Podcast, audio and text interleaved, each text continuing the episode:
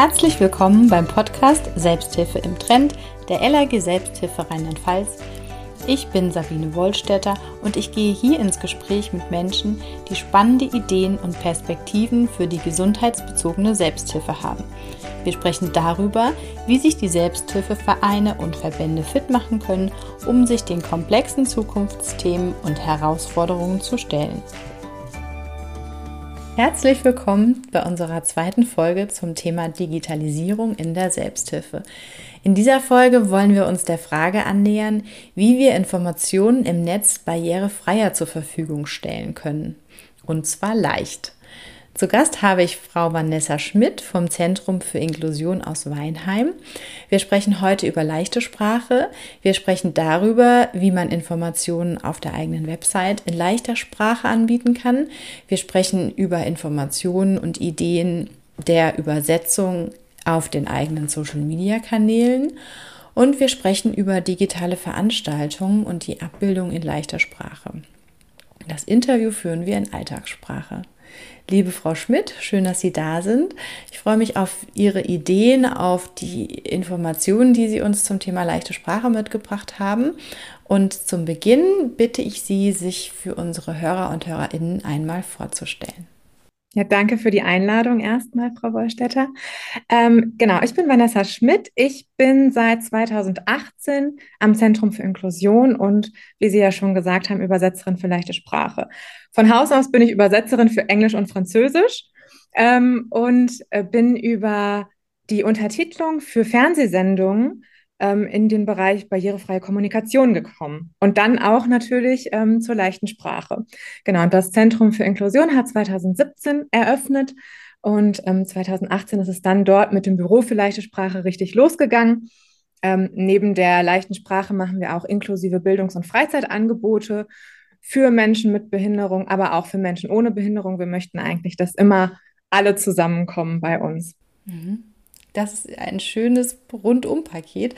Jetzt ähm, haben Sie das so selbstverständlich gesagt und auch natürlich zum Thema leichte Sprache. Und ich dachte so, so selbstverständlich oder so leicht ist es wahrscheinlich gar nicht, zu dem Thema zu kommen. Wie, wie sind Sie von Untertitelungen? Also wie, wie, wie hängt es zusammen, Untertitelung und leichte Sprache? Wie ist da der, der Weg? Ähm, vor allem ist es ja, ähm, dass sowohl Untertitelung als auch leichte Sprache Informationen, ob sie so sachlich sind oder tatsächlich Unterhaltungen wie beim Film, ähm, mehr Menschen zur Verfügung stellen. Also die, die Schwelle, dieses Angebot anzunehmen, wird einfach geringer dadurch, dass es Untertitel gibt für Menschen, ähm, die nicht gut hören können, ähm, zum Beispiel, oder die gar nicht hören können. Oder halt, dass es leichte Sprache gibt äh, für Menschen, die beispielsweise damit Probleme haben, ähm, längere Test Texte zusammenhängend zu verstehen oder ähm, überhaupt längere Texte aufnehmen zu können, die vielleicht ähm, noch nicht gut Deutsch sprechen, das noch gerade lernen oder ähm, die einfach vielleicht eine sogenannte geistige Behinderung haben. Das heißt, man beschäftigt sich schon, wenn man sich mit dem Thema Untertitelung beschäftigt, auch mit einer leichteren Darstellung oder einfacheren Darstellung der Sprache oder verständlicher Form von Untertitelung? Ähm, ja, auch, genau. Halt beidem ähm, oben drüber steht so als Dach einfach Barrierefreiheit tatsächlich. Mhm. Also das Thema ähm, den Leuten Zugang zu ähm, Informationen zu ermöglichen. Mhm. Es gibt bei den Untertiteln natürlich ähm, auch äh, eins zu eins Untertitel, aber auch ähm, ja, ähm, Forschung dahingehend, beziehungsweise Projekte dahingehend, das auch vielleicht in leichter Sprache anzubilden. Mhm. Ah, ja. genau. Schon ein spannender Aspekt, den, auf den wir sicher später noch mal ein bisschen intensiver kommen. Was ist denn leichte Sprache? Jetzt haben wir schon viel davon gesprochen, aber es gibt da ja auch noch mehr zu sagen, beziehungsweise eine richtige Definition sicher. Ähm, leichte Sprache hat leider ähm, jetzt nicht den Status wie beispielsweise oder die Regeln für leichte Sprache, besser gesagt, haben leider nicht den Status jetzt zum Beispiel wie die deutsche Rechtschreibung, die im Duden festgehalten ist. Aber es gibt Empfehlungen, was leichte Sprache ist. Und da kann man ganz klar sagen, keine Fremdwörter, keine Fachwörter, kurze Sätze, wenig Nebensätze, am besten keine Nebensätze Dinge positiv formulieren, Verneinungen vermeiden, nicht zu viele Nomen verwenden, sondern es aktiv sagen. Wenn ich also sage, es gibt Regen oder es gibt Wahlen, dann könnte ich auch sagen, die Menschen wählen. Also es ist einfach quasi ja so aktiv zu, äh, zu formulieren. Hm, das gehört dazu. Nicht zu verschachteln, da tendieren wir ja leider ein bisschen dazu. Ich ja jetzt auch beim Sprechen. Das sind Dinge, die zur leichten Sprache ganz essentiell dazugehören. Ja. Wenn man sich mit leichter Sprache auseinandersetzt, dann kommt man auch so ein bisschen zu dem Thema Abgrenzung zu anderen Sprachen. Wie grenzt sich leichte Sprache zu schwerer Sprache oder Alltagssprache ab? Also wahrscheinlich kommen Sie ein bisschen auf die Inhalte, die Sie gerade schon gesagt haben. Genau, also vor allem, dass ähm, wir ja gerade im Deutschen sehr viel äh, nominalisieren. Also wenn man sich mal einen Text, äh, wenn man einen Brief vom Amt bekommt, dann äh, ist da, äh, ja, strotzt er ja meistens nur davon, von irgendwelchen Endungen mit ION oder UNG, also die Verwendung von irgendwas. Und das ist zum Beispiel was, was wir auf jeden Fall versuchen zu vermeiden in der leichten Sprache. Ähm, diese, diese vielen Nomen, diese vielen Substantive. Und wir erklären in der leichten Sprache auch. Also es kann natürlich sein, dass mal ein, ein Fremdwort beibehalten werden muss, weil es einfach der Kern des Textes ist. Und dann wird das aber erklärt. Allein das Wort Inklusion beispielsweise ist ja ein Fremdwort und dann wird das erklärt. Was heißt denn das eigentlich? Alle sollen dabei sein oder alle sind dabei, alle machen mit, alle sprechen mit. Und das ist äh, auf jeden Fall eine Abgrenzung dazu, dass ja nicht vorausgesetzt wird, dass man diese Wörter alle kennt, sondern dass man ganz genau rauspickt, was ist denn schwer an diesem Text, was ist vielleicht nicht zu verstehen und das wird erklärt. Und was ist der Unterschied zwischen einfacher und leichter Sprache? Hm, einfache Sprache hat nicht diese ähm, Vorgaben. Das heißt, wir ähm, können einen Text vereinfachen, der kann aber dann trotzdem noch Nebensätze haben, der kann trotzdem noch relativ lang sein. Also ich glaube, oft könnte man vielleicht schon den Schritt von Verwaltungs- zu Alltagssprache dann einfach als einen einfacheren Sprit ja ähm, sehen. Und ähm, da gibt es ein großes Spektrum, was jetzt tatsächlich einfache Sprache sein kann. Also das ist tatsächlich nicht so festgehalten. Mhm. Genau. Was dann wichtig ist, vielleicht auch noch so bei ähm, leichter Sprache, ist, dass es, dass die Texte stark gegliedert werden. Und die werden gegliedert auch, ähm, indem sie Bilder bekommen die dann so eine Art Inhaltsangabe eigentlich auch sind. Also in jedem Abschnitt, der nicht, ne, der, der nicht viele Sätze hat, gibt es dann ein passendes Bild dazu oder ein Piktogramm, das erklärt, was ist denn eigentlich in diesem Abschnitt jetzt gerade zu sehen oder zu mhm. lesen.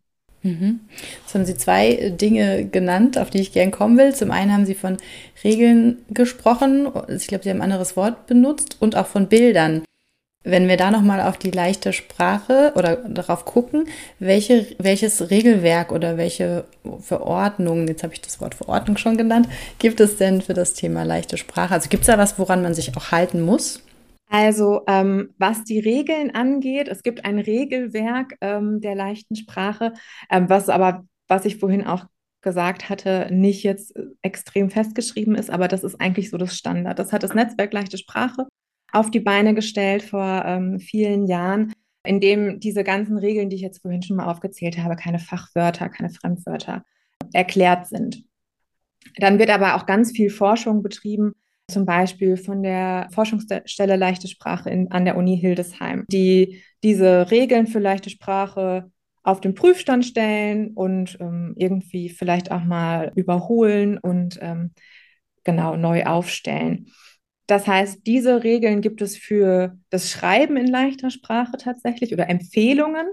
Im Moment wird auch an einer DIN-Norm gearbeitet, mhm. aber auch die sind tatsächlich oder diese Norm sind eher Empfehlungen, als dass es tatsächlich ein, ein ganz festes Konstrukt des Ganzen ist, genau.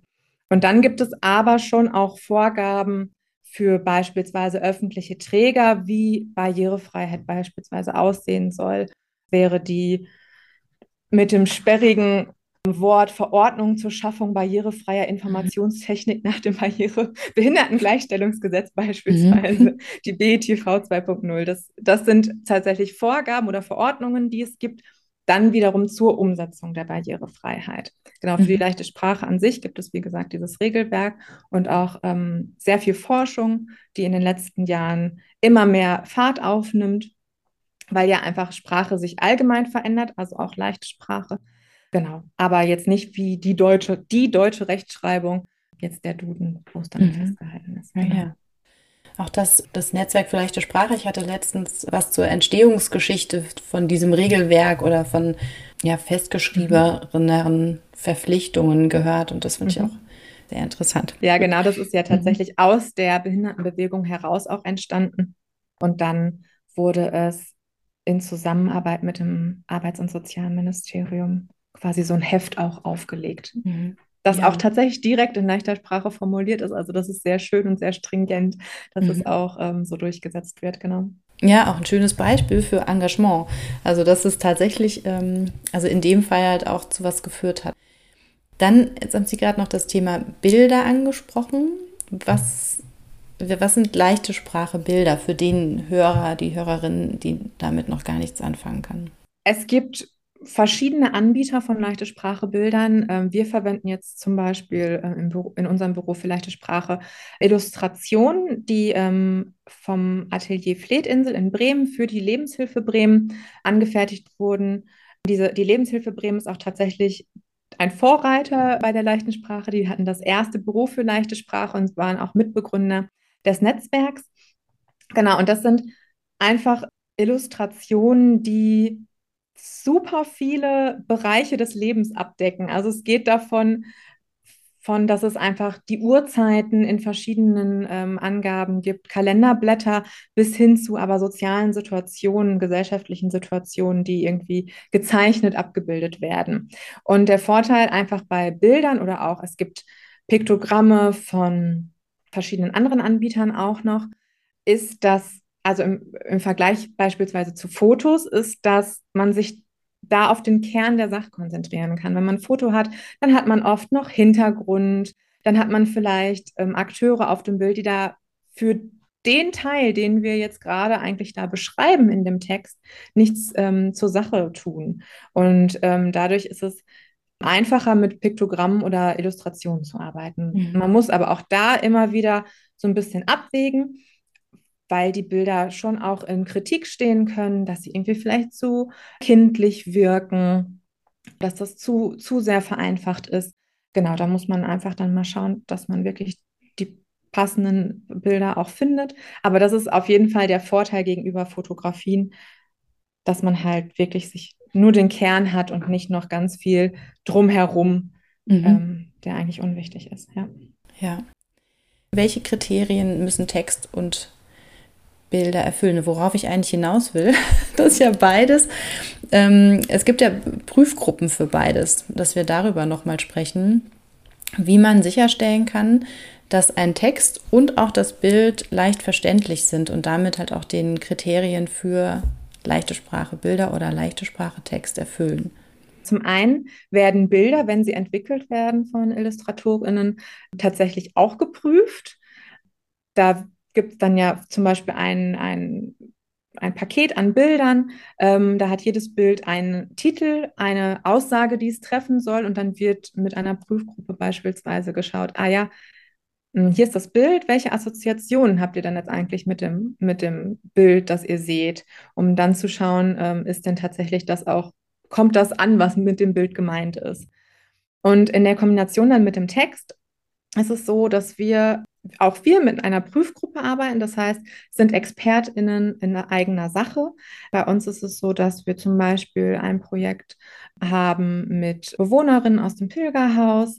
Wir kommen zusammen und ähm, lesen die Texte, die wir in leichte Sprache übersetzt haben, um dann zu hören, ist es denn auch wirklich leicht?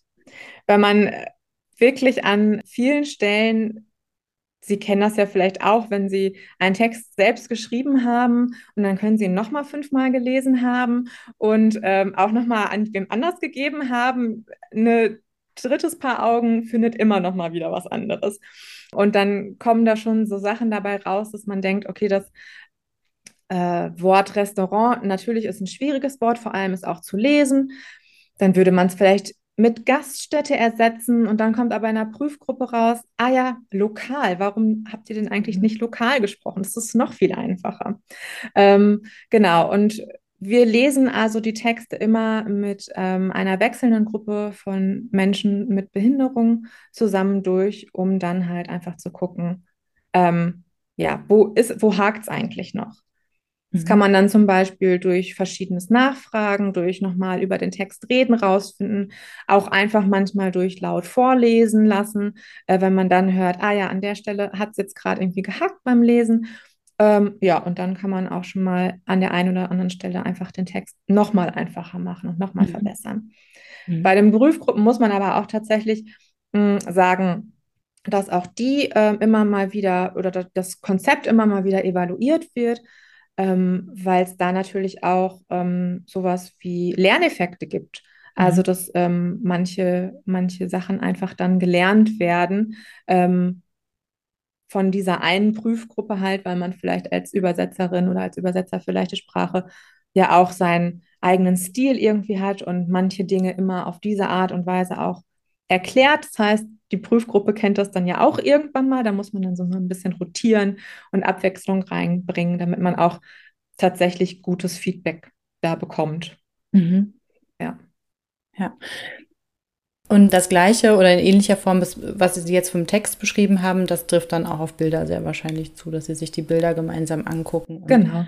Und wenn wir halt dann den Text haben, den fertigen, der ist dann auch, wenn wir in so eine Prüfung gehen, bebildert mhm. und dann gucken wir, passt denn das Bild hier eigentlich auch zu dem, was wir da beschreiben. Mhm.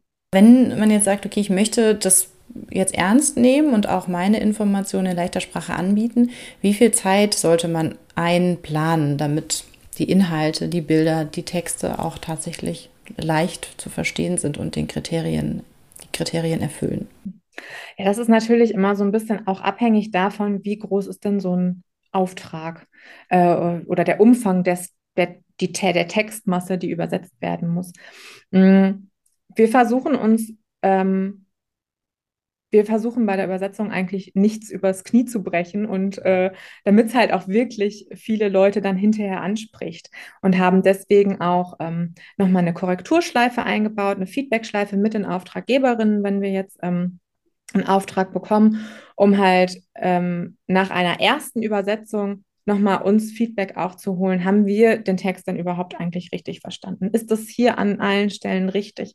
Ist das abgebildet, was ähm, die AuftraggeberInnen sehen wollen oder, oder ähm, was auch richtig ist? Und äh, erst dann geht es dann quasi weiter nach einer weiteren Überarbeitung in die äh, Prüfung. Das heißt, man kann irgendwie bei ähm, kleineren äh, Texten sagen, okay, das kann nach zwei Wochen fertig sein, aber es gibt natürlich auch Projekte, beispielsweise eine Website-Übersetzung, die dann vielleicht ein halbes Jahr dauert. Also da gibt es tatsächlich von bis, mhm. wenn man seinen ja. Auftrag vergibt. Ja. Ja. Jetzt haben Sie schon Website-Übersetzung angesprochen. Gucken wir uns das doch mal an. Das ist ja vielleicht auch ein erster Weg oder eine erste Plattform, auf der man Informationen in leichter Sprache anbieten möchte. Wie bietet man Informationen in leichter Sprache an auf der Homepage? Sie werden es ja sicherlich auch schon mal gesehen haben, dass es irgendwo oben in der Ecke, ähm, wo es, äh, wo auch dann Englisch vielleicht steht oder die Lupe zum Suchen, ähm, dass da nochmal so ein Icon ist mit leichter Sprache. Und äh, man kann entweder sagen, man baut sich zu, bei seiner Homepage nochmal so einen Seitenbaum auf, bei der quasi die gleichen ähm, Seiten abgebildet sind und dann aber mit den Texten in leichter Sprache, mit den Bildern in leichter Sprache. Ähm, man kann ähm, Dinge wie die Navigation erklären. Wie finde mhm. ich eigentlich welche Informationen auf dieser ähm, Webseite in leichter Sprache, dass schon einfach auch erklärt wird, ähm, wie funktioniert das mit der Suchfunktion hier eigentlich und wie sehen die Button aus, die ich hier benutzen möchte oder muss, um an die und die Stelle zu gelangen. Also das ist tatsächlich auch sehr wichtig. Ähm, und ich fände es schöner, wenn äh, das ein bisschen prominenter eingebaut wird. Mhm. Der Button leichte Sprache oder der Button Barrierefreiheit. Ja, aber in der Realität ist es tatsächlich meistens so, dass der oben dann in der ähm, Kopfzeile ist oder an der Seite ähm, und dann aufploppt. Genau. Mhm. Oft sieht man auch ein, ähm, ein Symbol einer Person mit einem Buch mhm. vor sich, ein aufgeklapptes Buch. Das ist auch oft das Zeichen für leichte Sprache, das verwendet wird. Das heißt, wenn ich in der ersten Version auf diesen Button dann gehen, gehe, leichte Sprache, dann kann man, ähm, ich habe es nun gesehen, dann wechselt die Seite von schwerer Sprache oder Alltagssprache in leichte Sprache und dann kann ich hin und her, das, hat, das meinten sie mit separaten Seitenbaum. Und wenn es der Fall ist, dass die Menüführung erklärt wird, wie wird es dargestellt? Ähm, also das ist zum Beispiel ja eine Vorgabe von dieser BITV 2.0, dass ähm, die Navigation erklärt ist.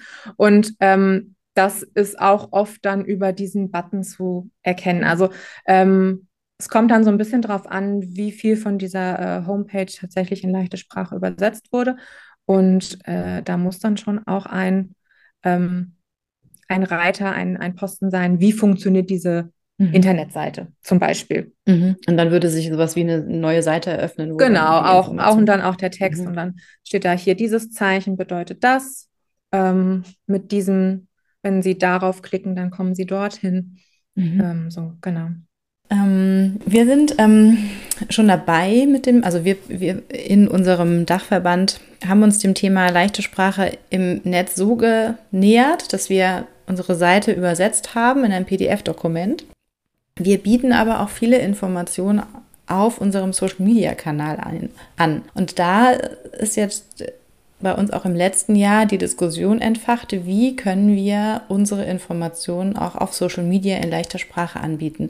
Und wir haben ehrlich gesagt noch keine Antwort gefunden. Haben Sie da Erfahrungswerte oder vielleicht auch Ideen für uns, wie wir, oder auch für die Hörerinnen natürlich, wie man leichte Sprache auf dem eigenen Social-Media-Kanal oder Informationen in leichter Sprache anbieten kann? Also ich glaube, dass es ähm, gar nicht, gar kein so großes Problem ist, aber man muss es halt in Häppchen aufteilen. Dass man nicht zu viel Informationen mit einem Post ähm, loswerden will. Also wenn ich jetzt beispielsweise an Instagram denke und an die Kacheln, die es dort gibt, dass man halt Informationen aufteilt und äh, pro Kachel dann vielleicht nicht mehr als drei Sätze oder so ähm, schreibt. Einfach damit man das häppchenweise streut. Ähm, wenn man Bilder dann dort auch ähm, was ja eigentlich Instagram lebt ja von Bildern eher als von Text, ähm, dass man dann darauf achtet, dass man auch Alternativtexte ähm, hat, dass man in den, ähm, in den Text unten dann Bildbeschreibungen äh, packt, dass das nicht vergessen wird. Also nicht mhm. nur tatsächlich die leichte Sprache, sondern auch ähm, ja, weiter überlegen, ähm, also Barrierefreiheit quasi überlegen und nicht nur die leichte Sprache. Das ist ja tatsächlich dann letztendlich nur ein kleiner Teil des Ganzen. Genau, aber ich denke, leichte Sprache lässt sich schon auch gut umsetzen, wenn man das einfach häppchenweise die Informationen mhm. aufteilt. Genau, und dann vielleicht eine Reihe macht zu dem und dem Thema ähm, und dann mehrere Posts. Mhm. Ich denke. Ah ja, also das heißt, man muss sich, muss sich nicht unbedingt, weil unsere Herausforderung, die wir gesehen haben, war darin, beide Bedürfnisse, also Alltagssprache und leichte Sprache, mhm. ähm, anzubieten. Mhm oder Informationen für beide Bedürfnisse anzubieten. Jetzt habe ich mitgenommen, es könnte eine Entscheidung sein, mache ich meine Informationen generell einfacher oder auch teile mal phasenweise Informationen in leichter Sprache genau. anzubieten, ganz separat in separaten Postings. Genau. Und was Sie ja auch meinten, genau, generell ein, einfacher machen, dass man sich vielleicht zwischendrin entscheidet, dann auch ähm, schwierige Wörter zu erklären Genau, um einfach das dann schon mal ein bisschen zu entschlacken. Wie ist es denn jetzt gesehen auf die Nutzergruppe? Sie sind jetzt ähm, direkt vor Ort und auch im Kontakt. Nutzen Ihre Teilnehmerinnen der Prüfgruppe oder haben Sie da ein Gefühl für, wie viele der Nutzerinnen auch Social Media und ähm, Informationen digital beziehen? Schon viele. Also es mhm. haben äh, äh, eigentlich alle ja ein Smartphone. Äh, wir haben jetzt beispielsweise äh, in unseren besonderen Wohnformen, also in den Wohngruppen, ähm, alle ausgestattet mit iPads. Das heißt, mhm. Äh, die sind alle online unterwegs. Ähm, und nutzen tatsächlich auch sehr viel die sozialen ähm, Netzwerke. Und dann ist es, ähm, denke ich, abhängig von der Altersstruktur. Also ähm, unsere Rentnerinnen werden wahrscheinlich nicht auf TikTok unterwegs sein, aber die jungen Menschen schon. Mhm. genau, also auch ganz, ganz ähnlich eigentlich. Und äh, genau, haben genauso viel Spaß an sozialen Medien äh, wie alle anderen auch und suchen sich da auch ihre Informationen zusammen, genau. Mhm. Okay, also nochmal ein weiterer Anreiz, auch des, den eigenen Kanal hier so zu bestücken, dass, ähm, dass auch alle teilhaben können. Ja. Es gibt tatsächlich ein Projekt, das ich sehr schön finde. Das nennt sich Barrierefrei Posten. Mhm. Und da gibt es auch nochmal einfach so Tipps dafür, wie kann man das eigentlich wirklich barrierefrei gestalten? Und es fängt dabei an, dass man, wenn man Hashtag benutzt, dass man die einzelnen Wörter, die man ja normalerweise oft dann in einem Fluss so schreibt, dass da jedes einzelne Wort, ähm, das es in diesem Hashtag gibt, wieder mit dem Großbuchstaben anfängt. Mhm. Sodass man einfach den Hashtag viel besser und schneller dann erkennen kann, welche Wörter denn da drin sind. Also das sind ja schon auch so kleine Sachen. Und wenn man sich dann beispielsweise so InfluencerInnen anguckt, wie Raul Krauthausen, wie Nathalie Dedreux, die in der Inklusionsszene bekannt sind, wie die schreiben, das ist nicht per se leichte Sprache nach den strengen Regeln zum Beispiel, aber einfacher und alltagsnah und das hilft dann einfach schon sehr, sehr, sehr viel weiter mhm. in der Informationsvermittlung. Jetzt ähm, sind wir ja nicht nur, wir nehmen ja nicht nur Informationen aus dem Netz wahr, sondern wir beide sind hier auch digital in einer Zoom-Konferenz. Was kann ich tun oder wie funktioniert leichte Sprache auch bei digitalen Veranstaltungen? Ähm, auch da gibt es Möglichkeiten. Ich hatte ja vorhin schon mal zum Beispiel Untertitel angesprochen. Mhm. Die gibt es natürlich nicht nur im Fernsehen, die kann man auch ähm, bei Konferenzen anbieten. Wir haben da beispielsweise letztes Jahr ähm, einige Termine begleitet und haben live untertitelt und versucht, ähm, dabei natürlich dann auch schon gleich zu vereinfachen, haben also damit ähm, Leute bedient, ähm, die eine Hörschädigung haben und aber auch gleichzeitig, dass es einfacher wird. Und dann wiederum gibt es auch ähm, leichte Sprache dolmetschen. Und man kann beispielsweise über ein Zoom-Meeting einen weiteren Kanal hinzufügen, eine weitere Tonspur quasi, ähm, in der eine Dolmetscherin oder ein Dolmetscher sitzt und das jetzt, was ich gerade alles sagen würde, ähm, nochmal vereinfacht. Mhm. Naja, da also muss man, äh, Entschuldigung, da muss man ganz klar sagen, dass ähm, das Gesprochene, da tendiert man nach wie vor weiterhin zu mehr äh, Nebensätzen beispielsweise. Das, das ist nie so streng abdruckbar in leichter Sprache wie halt jetzt ein gedruckter Text, ein geschriebener Text. Aber dennoch ähm, kann man da sehr, sehr viel vereinfachen. Genau. Mhm.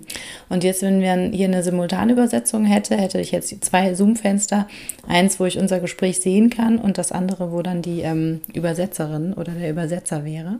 Äh, ich glaube, ja. Sie, Sie würden äh, die Übersetzerin oder die Dolmetscherin gar nicht sehen, sondern mhm. es ist dann unten ah, einfach ein äh, kleiner Haken, ähm, noch eine zweite Tonspur, die drüber mhm. ist. Und dann würde man zwar mich sehen, wie ich meine äh, Lippen bewege, weil ich gerade spreche, aber ähm, eine andere Stimme hören, die das Ganze ein bisschen, bisschen entschlackt. Das sind wirklich interessante Einblicke gewesen. Ich habe ja noch eine letzte Frage für Sie und ich ähm, bin gespannt oder gucken Sie einfach, wie Sie da Ihren Raum finden, weil wir sind ja hier der Dachverband der Selbsthilfeverbände in Rheinland-Pfalz und unser Thema ist, die gesundheitsbezogene Selbsthilfe zu stärken. Deswegen ist meine Abschlussfrage für alle, Gäste. Manche davon kommen aus der gesundheitsbezogenen Selbsthilfe per se, schon sie jetzt nicht. Aber meine Abschlussfrage lautet, wie ist Ihre Vision für die gesundheitsbezogene Selbsthilfe der Zukunft? Und finden Sie da gerne Ihren Weg in der Antwort? Ich glaube, es ist vielleicht mehr eine Hoffnung. Und das ist ähnlich eigentlich auch äh, wie beim Thema Barrierefreiheit und leichte Sprache, dass es von Anfang an mitgedacht wird dass es ähm, wertgeschätzt wird, dass es auch dementsprechend entlohnt wird und nicht nur auf ehrenamtlicher Basis laufen muss oder soll und dass es einfach äh, prior höher priorisiert wird, dass äh, genau, was ich ja sagte, dass der Stellenwert anerkannt wird, dass es wichtig ist für so viele Menschen. Und dann vielleicht auch Vision, dass wir vielleicht jetzt aus den letzten zwei, drei Jahren der Pandemie auch lernen, dass es mehr Wege gibt, dann auch zusammenzukommen, wie wir jetzt online, dass solche Formate weitergeführt werden, auch für die Selbsthilfe, dass Selbsthilfegruppen beispielsweise nicht einbrechen, nur weil man sich nicht in Präsenz sehen kann, dass da eine Aufrechterhaltung einfach irgendwie möglich gemacht wird, weil wir haben so viele Möglichkeiten. Mhm. Also sollen wir die auch nutzen. Ja, ja, genau. Das ist äh, ein wunderschönes Bild, weil ich glaube, das, was uns ja häufig passiert, ist, dass sich etwas verändern soll und man denkt, das kann überhaupt gar nicht funktionieren. Homeoffice, wie sollen wir alle im Homeoffice arbeiten? Und ähm, dann lernt man, es funktioniert doch. Vielen Dank, vielen Dank für das Gespräch heute. Gerne. Dann sage ich bis bald. Bis bald, ich freue mich. Das war unsere zweite Folge zum Thema Digitalisierung in der Selbsthilfe. In der nächsten Folge sprechen wir mit Domingos de Oliveira von Netz Barrierefrei.